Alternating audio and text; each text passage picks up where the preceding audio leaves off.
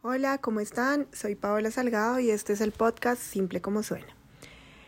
El día de hoy, como les había comentado en el episodio anterior, vamos a hablar de emprendimiento, pero vamos a hablar de qué cosas tener en cuenta antes de emprender. Les voy a hablar desde mi experiencia, desde mi caso personal. Obviamente, repito, no soy la única verdad. Pueden ayudarse con otros podcasts de otras personas acerca de emprendimiento, con diferentes libros, experiencias, casos de éxito, que les puedan ayudar a tomar mejores decisiones y que les puedan de pronto ayudar a aclarar algunas dudas que ustedes tengan. Así que bueno, entrando en materia, les cuento. Yo tuve un emprendimiento, un restaurante, eh, hace más o menos seis años. Gracias a Dios me fue bien. Eh, tengo que, tengo que ser honesta y tengo que decirles que tuve bastante miedo al momento de, de, de empezarlo.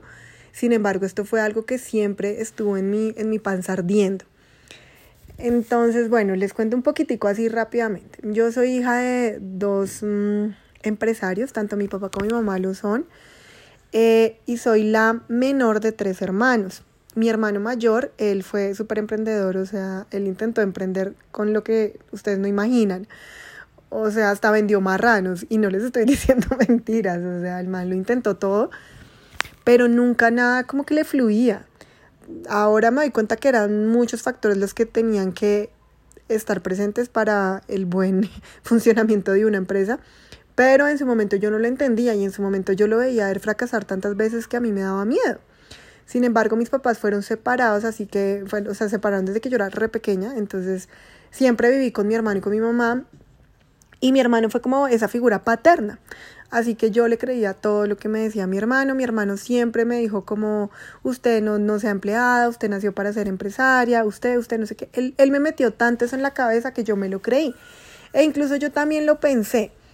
Eh, yo desde chiquita yo dije, no, yo quiero ser empresaria, yo quiero ser mi propia jefe, yo quiero independizarme, yo quiero dejar un legado, bueno, todo esto que también me habían inculcado de alguna manera mis papás, ya que pues lo que les menciono, los dos eran empresarios y les iba muy bien. Entonces, bueno, resulta que yo salgo de la universidad y yo digo como, bueno, quiero tener algo propio, pero yo sé que tengo que ser empleada antes de, pues porque uno no puede llegar de una a mandar sin antes saber que, cómo ser un buen jefe, por decirlo así. Entonces yo dije, bueno, me voy a meter de empleada, no sé qué, conseguí varios trabajos, estuve en varias empresas, sin embargo estuve en una muy buena, en una multinacional que fue prácticamente en la última que estuve.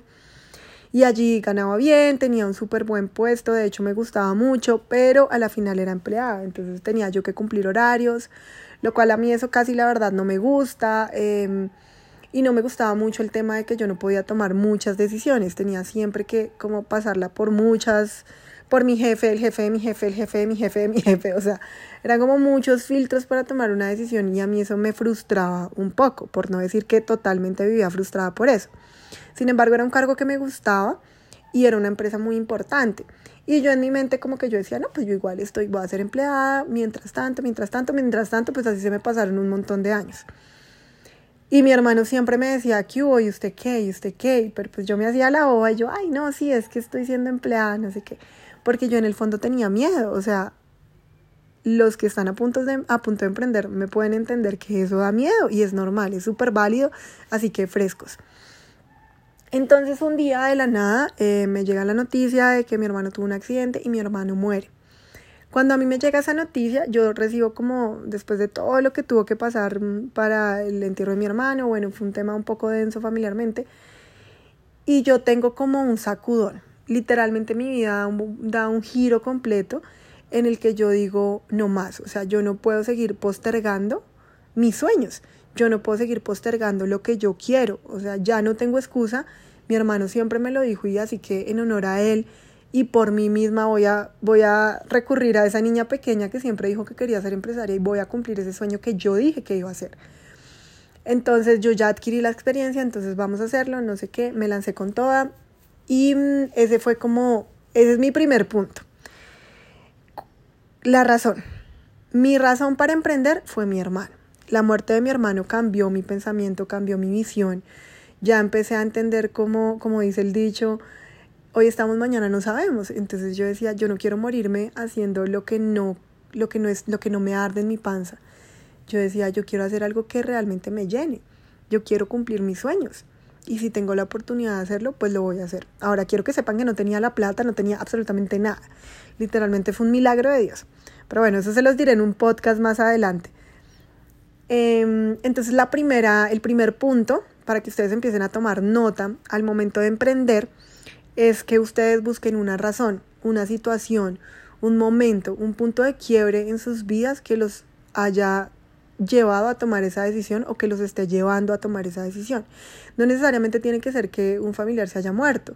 En mi caso fue ese, pues porque para mí mi hermano era, como les mencioné, mi papá. Y como que el ver que él ya no estaba, a mí me sacudió toda mi vida y fue como, tengo que empezar, no me puedo, no me puedo quedar quieta, ¿sí? Tengo que empezar a cumplir mis sueños porque se me va a pasar la vida. Y yo no puedo seguir en esa zona de confort y, y ya porque va a terminar aburrida igual que todo el mundo. Entonces como que yo dije, no, tengo que tomar decisiones y bueno. Entonces tu decisión puede ser otra, tu situación puede ser otra, tu punto de quiebre puede ser otro, no sé. Quizá de repente tú dices, no, necesito pasar más tiempo con mi familia y puedo empezar a emprender por los lados. O de repente tú dices, no, yo quiero emprender con algo en plataformas digitales para yo poder trabajar desde casa o de repente tienes algún familiar eh, con alguna enfermedad terminal y tú dices, no, yo no quiero pasar mis últimos días trabajándole a otro, o tú eres el que tienes la enfermedad. No lo sé, no lo sé, pueden ser muchos factores. Y hoy yo los invito a que anoten en esa hoja cuál es esa razón que los está llevando a emprender. Es súper importante que esa razón sea real, que no sea una razón como ficticia, por así decirlo. ¿Por qué lo digo? Porque muchas personas vienen a mí y me preguntan acerca del emprendimiento. Entonces me dicen como, eh, Paola, es que yo quiero emprender, ¿tú cómo lo hiciste? ¿Cómo tomaste la decisión? ¿Cómo te lanzaste? ¿Cómo hiciste para el miedo? Bueno, bla, bla, bla. Y yo les digo, bueno, primero, ¿cuál es la razón? O sea, ¿tú por qué quieres emprender? Y muchos jóvenes me dicen como, no, yo quiero emprender porque es que la verdad, yo no quiero cumplir horario, yo quiero viajar, yo quiero independizarme, pero yo lo que más quiero es yo estar por el mundo. Entonces yo digo como, me quedo pensando y yo les digo, no, pero espera, pausa porque emprender no es eso. O no sé qué tipo de emprendimiento ya, si estás buscando, no sé, la agencia de viajes, si quieres viajar todo el tiempo, ok, o sea, no sé, un Alan por el mundo, bueno, es otra manera. Pero si quieres empezar un, emprendimiento y que pretendas que vas a viajar todo el tiempo y que no vas a tener que cumplir un horario o que de alguna manera no vas a tener responsabilidades, pues estás como súper erróneo en lo que significa o en el término que es emprender, porque emprender es todo lo contrario a eso. De hecho, emprender significa que vas a tener que estar horas extra en tu lugar porque es tuyo, vas a tener más responsabilidades porque tú vas a tener que preocuparte por la nómina de tus empleados. No es como antes cuando uno es empleado que uno se preocupa simplemente porque le paguen a uno. No, ahorita tú tienes que pagarles a ellos, tienes que conseguir para arriendo servicios, bueno, etc., todo lo que implica un, un negocio. Y también implica que tú no vas a tener de pronto todo el tiempo para viajar en un inicio porque emprender, la, la primera fase de emprender es la primera, es la, perdón, es la fase más complicada del emprendimiento. ¿Por qué? Porque es la fase en la que tú tienes que cimentar las bases de ese emprendimiento. O sea, tú no puedes simplemente montarlo e irte a viajar.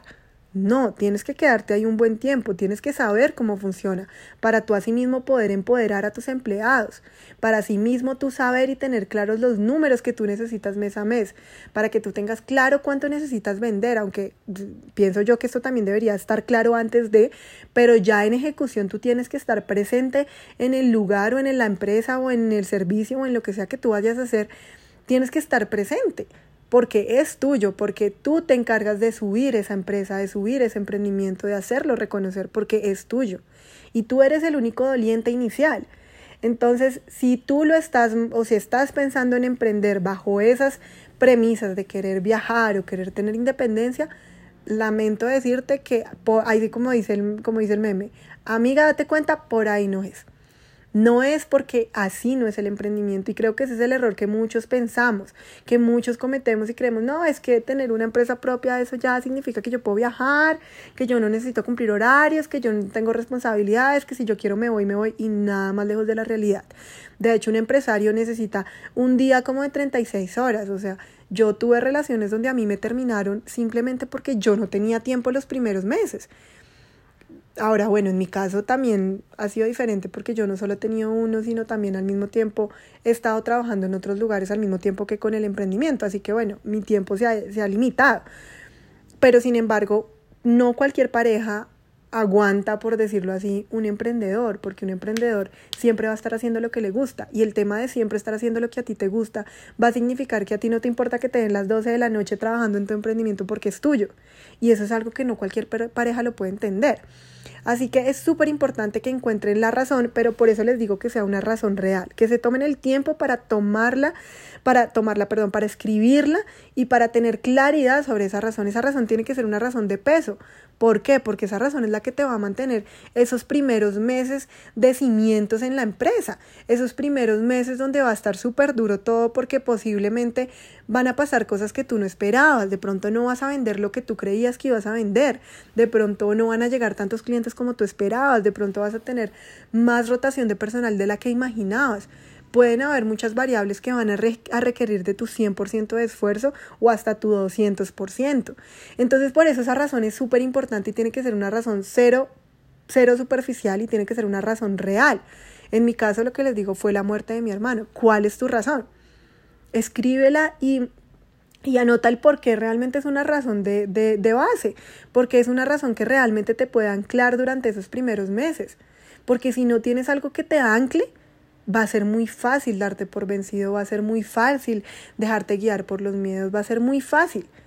En cambio, si tienes una razón de peso lo suficientemente fuerte, te va a anclar a tal punto que siempre la vas a tener presente y tú vas a seguir trabajando sin descanso porque es la razón la que te lleva a hacerlo. Entonces, ese es el número uno.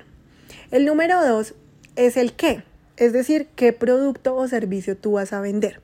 Esta parte es súper importante. Bueno, la verdad es que para mí las tres son súper importantes, por eso traté de agrupar o más bien disminuir todo a solo tres simples puntos que realmente para mí son los, los puntos claves para que tú tomes la decisión real de, de, empezar un emprendimiento y que en mi experiencia personal me ayudaron mucho para tomar la decisión y saltarme al vacío. Entonces, por eso siempre voy a decir la palabra súper importante porque realmente son muy importantes. Pero bueno, volviendo al segundo punto, entonces es el producto que tú vas a vender o el servicio que vas a ofrecer. ¿Qué quiere decir esto? No es simplemente que tú digas, no, de repente eh, veo que, mm, no sé, las gorras me gustan y las manillas, entonces va a vender gorras y manillas. Tienes que ir más allá. ¿Por qué? Porque si las gorras no te apasionan o tú no las utilizas para el sol, pues ¿cómo las vas a vender? Hay personas que tienen un talento específico y yo lo admiro un montón y creo que yo me considero en una de ellas que se pueden vender hasta un hueco. Literal, o sea, se enamoran del hueco y hacen que el cliente se enamore del hueco que hasta terminan vendiéndole más de tres huecos al cliente. Entonces son personas que nacen con ese talento natural de ventas que creo que es el que casi todos los empresarios tenemos o todos los emprendedores tenemos. Ahora bien, es importante que tú sepas que si tú vas a ofrecer un servicio o un producto, ya sea de comida o de lo que sea, sea un producto que a ti te guste. ¿Por qué? Porque es que tú te vas a dedicar a eso toda la vida. Está bien que tú puedas vender lo que sea, pero estaría aún mejor que tú estés enamorado de eso que vas a vender. Entonces, en mi caso personal, yo vendía waffles, entonces yo tenía que convencerme que los waffles eran ricos y yo los probaba y yo los hacía bonitos y les hacía una presentación increíble y les tomaba fotos y prácticamente que todo cliente que iba yo lo hacía entender que tenía que probar ese waffle, que si no probaba ese waffle, mejor dicho, no estaba en nada. Tenía un mercado objetivo más o menos desde los 18 a los casi 30 años y era un mercado, es un mercado muy interesante, ¿no? Pero yo tenía que convencerlos porque hay mucha competencia en ese, en ese campo, pero yo tenía que convencerlos que los míos eran diferentes que los de la competencia y que los que son iguales a los míos. O sea, que el mío tenía un valor agregado que ninguno de ellos tenía y que donde tenían que probarlo era en el mío, no en ningún otro lado. Yo tenía que convencerme que los waffles me iban a dar de comer, tenía que arder en mi panza ese, ese producto que yo estaba vendiendo.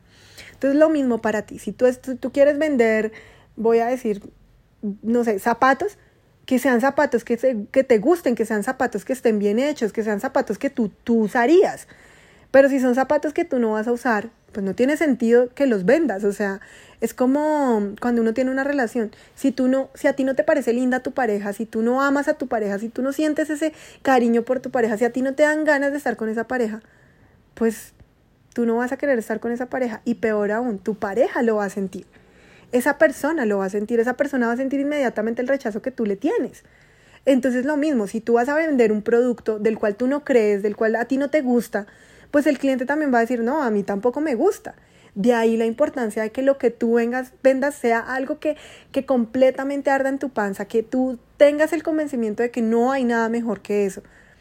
Eso es súper importante. Entonces, si ya tenías de pronto, muchas veces pasa que uno cuando está, va a comenzar un emprendimiento uno tiene varias opciones, mira cuál es la opción que tú digas, esta es la que más me enamora. Y muchas veces, y bueno, ahí sí, no soy la verdad absoluta, pero no sé, hay personas que eso, eso pasaba mucho en el tiempo de antes, que como que no los dejaban estudiar artes porque nuestros papás decían como, ay, pero usted qué va a vivir de pinturas. Pero hoy en día yo digo, hay personas que viven pintando, o sea, pintan cuadros espectaculares y viven de eso porque son los mejores en eso. Entonces, no siempre te dejes llevar por un producto que tú ves que se puede de pronto vender más. Porque de pronto si tú ves que se puede vender más es porque tiene más competencia y tú no te has dado cuenta. Entonces puedes irte con un mercado más pequeño, pero que a la, a la hora del té o a la hora final va a ser un, un producto que tú puedes vender de pronto un poco más costoso porque tiene un mercado más limitado. Y eso lo hace lo hace un mercado objetivo y hace que tu producto sea algo único. Entonces no te dejes guiar tanto por los números. También ah, en, e, en ese caso yo digo que también es súper importante el sexto sentido y que tú confíes en ti.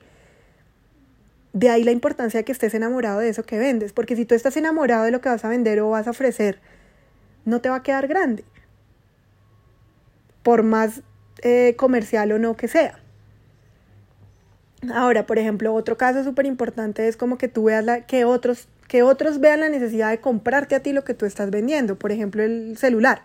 El celular hace 20 años, y corríjanme por favor en comentarios, pero el celular hace 20 años no existía y no teníamos la necesidad de un celular. Hoy en día salir, un, salir sin celular es como más o menos salir desnudo, ¿o no? O sea, yo ya no salgo sin celular, para mí un celular es súper importante y súper básico.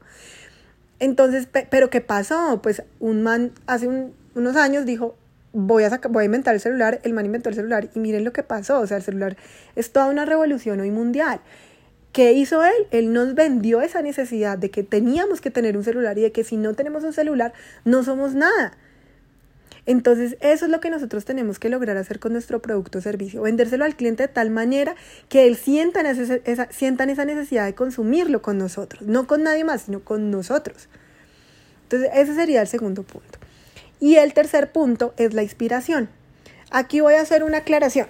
¿Qué quiere decir una inspiración? En el primer punto era la razón, es decir, en mi caso particular fue mi hermano. La muerte de mi hermano me sacudió la mente y me hizo tomar la decisión. Hoy en día mi inspiración sigue siendo mi hermano, pero también siguen siendo mis papás y yo misma. ¿Por qué? Porque mis papás siempre esperaron eso de mí y mis papás fueron mi ejemplo a seguir.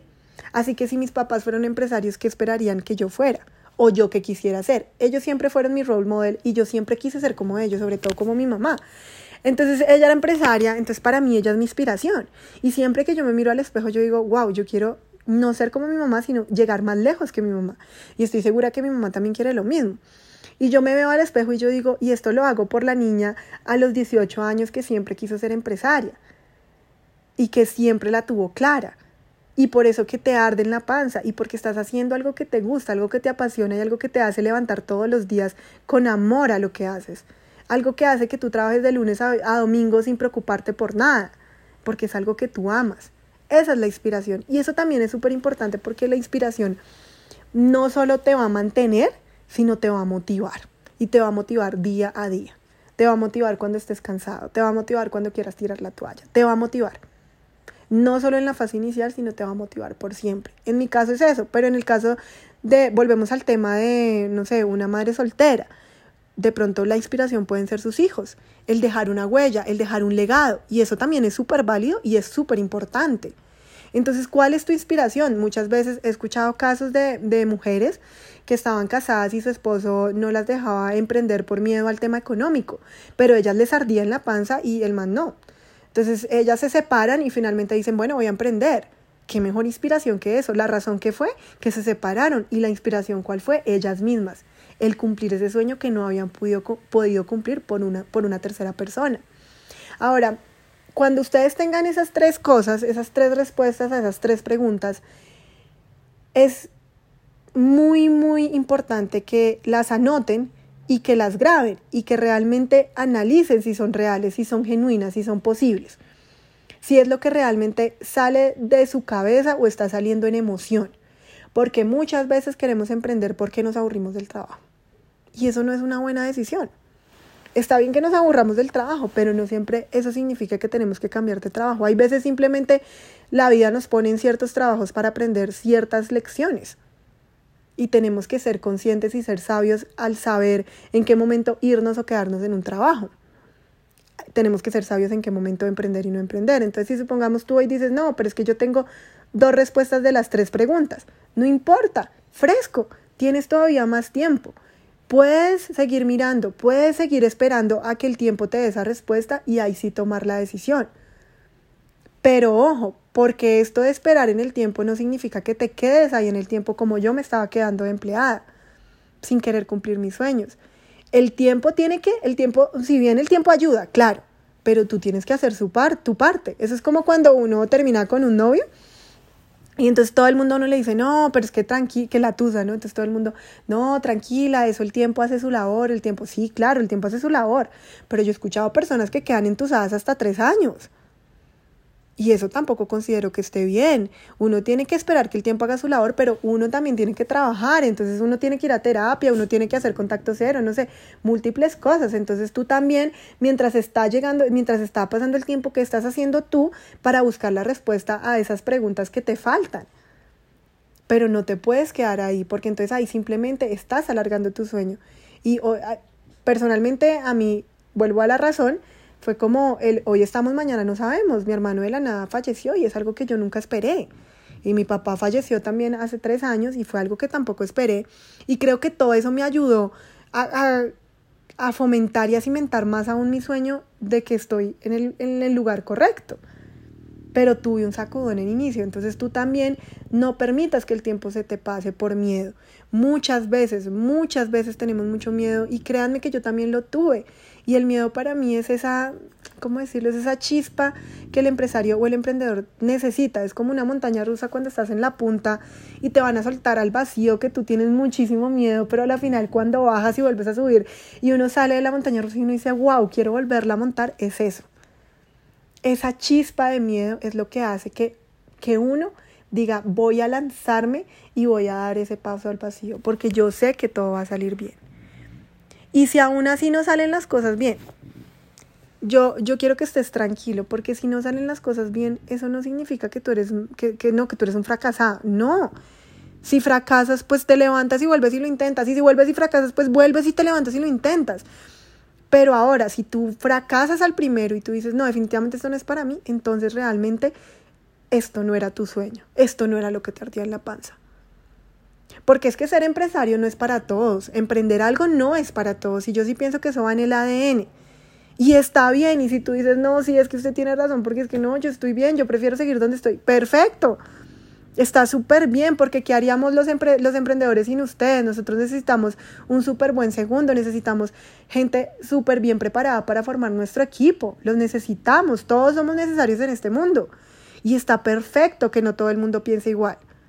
Entonces no te sientas mal si tú ves a todo, a tu alrededor emprendiendo y tú dices, no, pues yo no quiero emprender. No, no está mal, está perfecto. Uno puede ser un líder, pero uno puede ser aún un, mejor, un mejor segundo.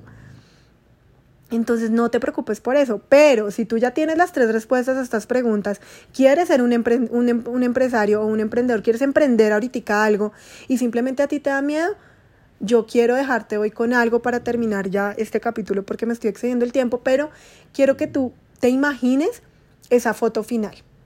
Entonces, imagínate con el negocio, imagínate cumpliendo tu sueño, imagínate quizás esa noche de trasnocho, pero imagínate el éxito después en tu negocio. Imagínatelo, solo míralo, solo trata de poner esa foto final y te aseguro que eso te ayuda a quitar el miedo. Yo lo hice. Yo vi la foto final de mi restaurante y yo incluso la vi con un perrito en la entrada y, y no me lo van a creer, pero hasta tengo el perro después, a los dos años de, de, montar el restaurante, tuve el perro y cuando un día yo lo llevé al restaurante y estaba en la entrada, yo decía, wow, Esta fue la foto que yo vi, porque había un perro, eso sí no me lo pregunten, no sé, seguro Dios lo puso, no tengo ni idea, pero una cosa loca, pero el local yo lo vi, o sea, yo me lo visualicé, yo me lo imaginé, desde cómo iban a ser las mesas hasta cómo era la cocina, o sea, yo me imaginé todo. Y eso fue lo que me ayudó también a mantenerme. Entonces, cuando tú ves la foto final y cuando te anclas a la razón, al que te enamoras de ese producto y cuando te mantienes fiel a esa inspiración, juntas esa foto final y te aseguro que puedes ver lo que puede pasar después de superar ese miedo y después de lanzarte al vacío. Entonces yo te quiero dejar con eso. Sueña, pero también aterriza tus sueños y mira si realmente es lo que tú quieres. Y mira si realmente tienes todos los elementos para emprender. Si realmente esto arde en tu sueño. Y si arde en tu sueño, dale. Porque mereces hacerlo. Porque, lo, porque estás preparado. Porque simplemente te falta abrir la puerta y ya. Entonces, em, responde esas tres preguntas, enfócate en la foto final y lánzate. Y si fracasas, no importa. Grandes empresas han fracasado. Steve Jobs eh, empezó en un garaje, pero el man falló, lo echaron de la empresa y él montó otra empresa. Y después volvió a su empresa inicial. Em, Walt Disney también, el man falló muchas veces. De hecho, él dibujó el ratoncito en el piso, en la calle. Ford, mejor dicho, hay millones de historias de éxito donde tú puedes leerlas y puedes inspirarte para quitar ese miedo y para lanzarte al vacío. Ser o tener un fracaso no significa que eres un fracaso, eso no te define. Pero en cambio sí te saca cuero. Un fracaso puede ser un trampolín que te lleve aún más alto. Cada fracaso se convierte en una situación de mejora, entonces hay que aprovechar esos fracasos. Entonces es súper importante que tengan estos tres puntos. Y bueno, ya los dejo con eso. Imagínense la foto, póngala ahí en un lugar, no sé, dibújela si puede. Y realmente creo que eso los puede ayudar un montón. Cualquier cosa, duda, inquietud, pregunta que tengan, me la pueden escribir aquí en, en comentarios o me pueden escribir a mi Instagram, es Paola Salgado 14, me pueden enviar un mensaje directo y yo con mucho gusto les responderé acerca de, eh, de lo que, de las preguntas que tengan sobre emprendimiento o de este capítulo, con mucho gusto las responderé. Que estén muy bien y estaré montando el siguiente capítulo dentro de ocho días. Chao, chao.